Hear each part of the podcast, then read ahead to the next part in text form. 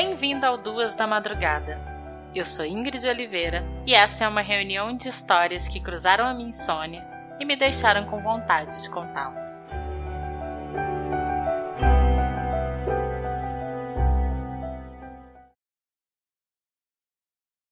Você é ou já foi adolescente. E todo mundo sabe que nessa fase tudo é muito determinante e tudo é muito intenso. Se você está empolgado, você está muito empolgado. Se você está triste, parece que a tristeza vai durar para sempre. E se você está com raiva, a raiva é só no que você pensa. Na maioria das vezes, isso só te torna meio birrento e complicado. Mas nesse caso, toda essa intensidade se somou à maldade.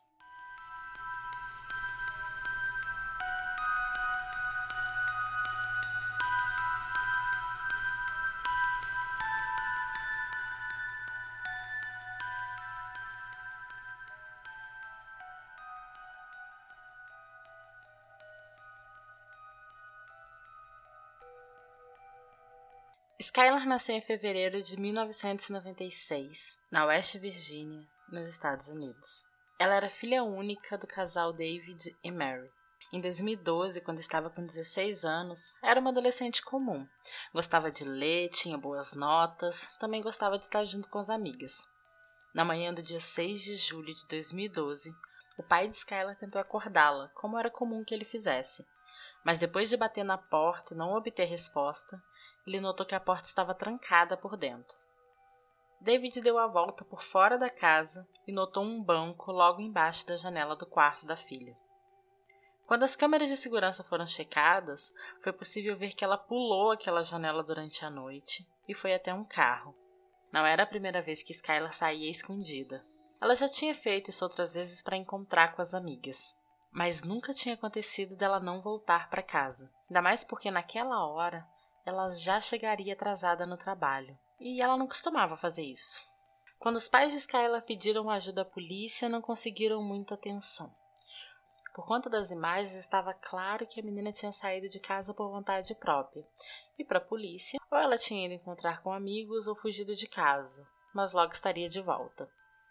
David e Mary resolveram tentar descobrir por conta própria onde ela estava e descobriram que de fato ela tinha saído de casa para encontrar com suas amigas, Sheila e Rachel.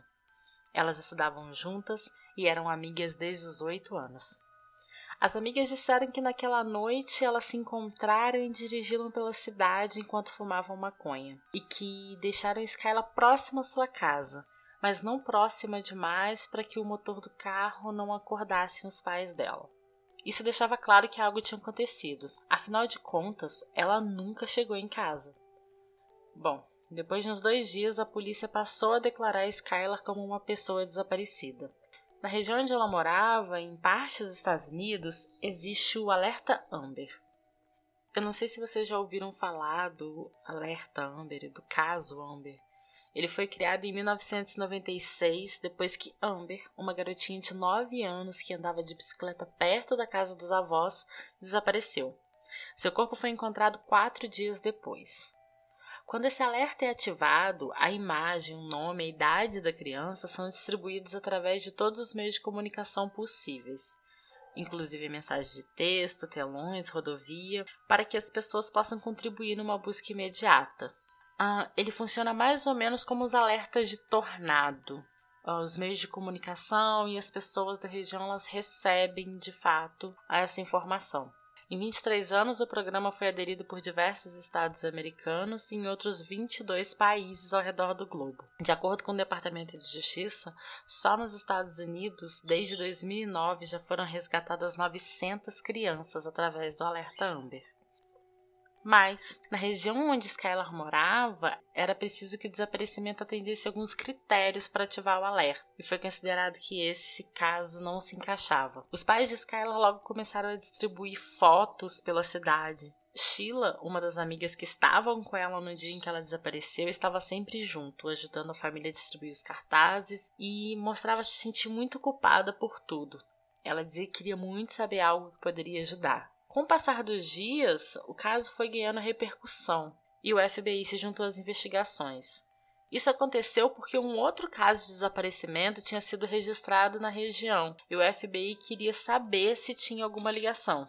Logo começaram a surgir boatos sobre o caso. Algumas pessoas disseram ter visto Skylar em outra cidade. Também correu boatos de que ela foi para uma festa, acabou tendo uma overdose e que as pessoas ficaram desesperadas e tentaram esconder o corpo. Bom, para a polícia essa versão fazia muito sentido e se encaixava muito no que eles estavam investigando. Tanto Sheila quanto Rachel foram chamadas para depor. Sheila foi considerada um pouco dúbia, com traços narcisistas, mas respondeu todas as perguntas. A Rachel estava fora da cidade, num acampamento, quando foi chamada, e por isso o primeiro contato dela com a polícia foi por telefone.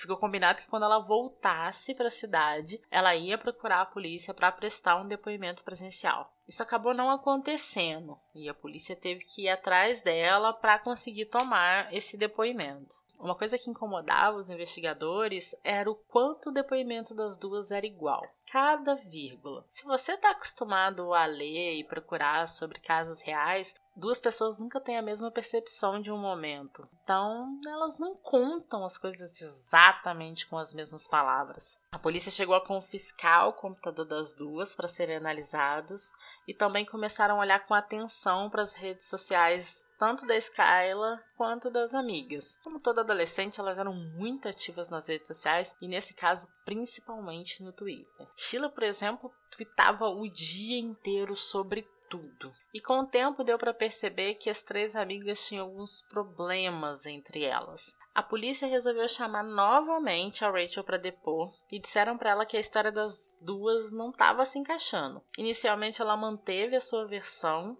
mas depois de algumas perguntas ela mudou a história.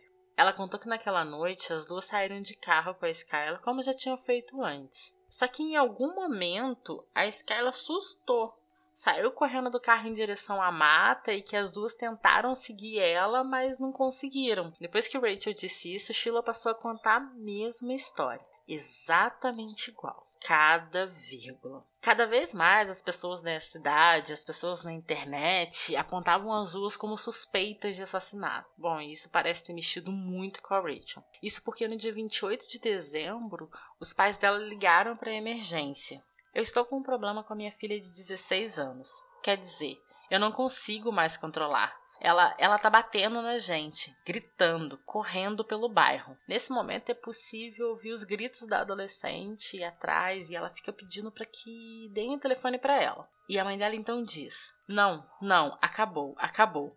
Meu marido está tentando segurar ela. Por favor, venham depressa. Rachel foi enviada para uma clínica psiquiátrica onde ficou até dia 3 de janeiro de 2013. Assim que ela foi liberada, ela foi levada para a delegacia para passar por um teste de polígrafo. Ela começou a responder as perguntas e logo disse: Nós esfaqueamos ela. Todas as pessoas presentes ficaram surpresas quando ouviram aquilo.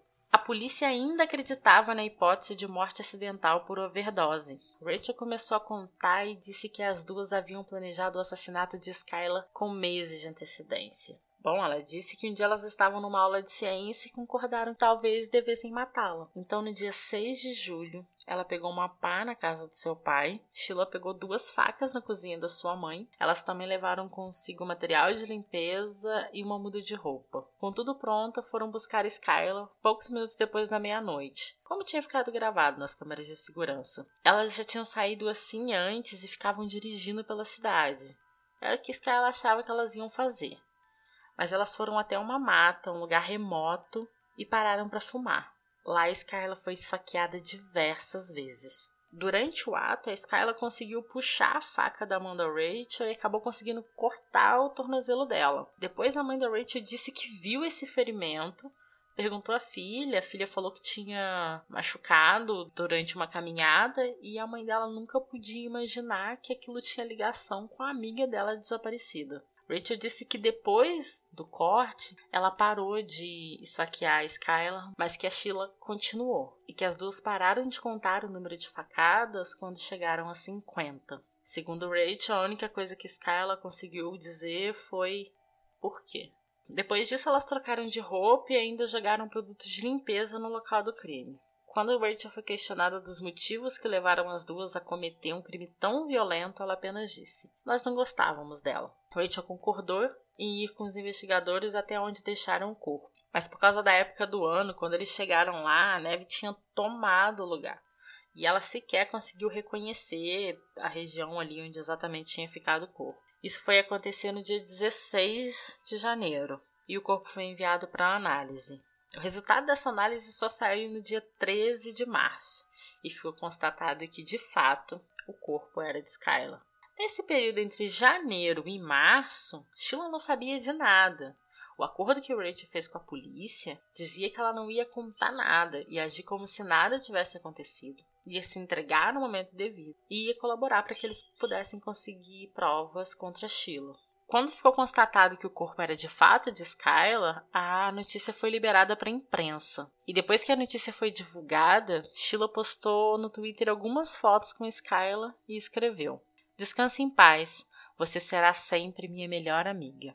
No dia 1 de maio, Rachel se entregou, assim como dizia o acordo dela. Sheila foi presa no mesmo dia e as duas foram informadas que seriam julgadas como adultas. Durante o julgamento, Sheila parecia indiferente e até debochada. Ela se declarou culpada e foi condenada à prisão perpétua com possibilidade de condicional depois de 15 anos. Por conta do acordo, Rachel foi condenada a 30 anos de prisão com possibilidade de condicional depois de 10 anos.